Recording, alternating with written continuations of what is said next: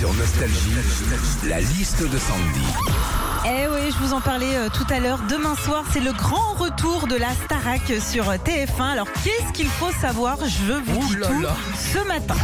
Alors déjà, il y aura 13 candidats dans le château qui auront droit à 13 minutes par jour de téléphone, ce qui fait une minute chacun. Et s'il y en a un qui se prend deux minutes comme ça à la cool, et ben c'est tant pis pour les autres. Ouais, c'est comme nous dans l'équipe. hein.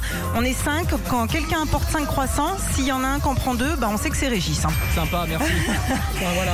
Parmi les nouveautés cette année, ce qu'on sait, c'est que les élèves auront accès à leurs réseaux sociaux, que d'anciens élèves seront de retour le temps d'un dîner et que les candidats auront un couvre-feu. Ils devront se coucher à minuit. Ouais, enfin moi perso, tout ça je m'en fous. hein. Moi ce que je veux savoir, c'est si 12 ans après, Michel sait qui a volé, volé, volé l'orange du, Du marchand.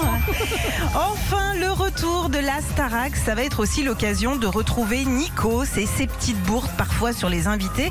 Rappelez-vous avec Aya Nakamura. Voici Yaka Nakamura. Ouais, ouais, mais ça arrive. Mais cette année, il devrait pas se tromper. hein. Il y a Michael Goldman en directeur, Pomme en tant qu'invité. Ça devrait aller, mais bon, on, on sait jamais. hein. Oh, salut les loups, bienvenue à Star Academy, dirigée cette année par Jean-Jacques Goldman. Et tout de suite, on accueille Poire. Retrouvez Philippe et Sandy, 6h-9h sur Nostalgie.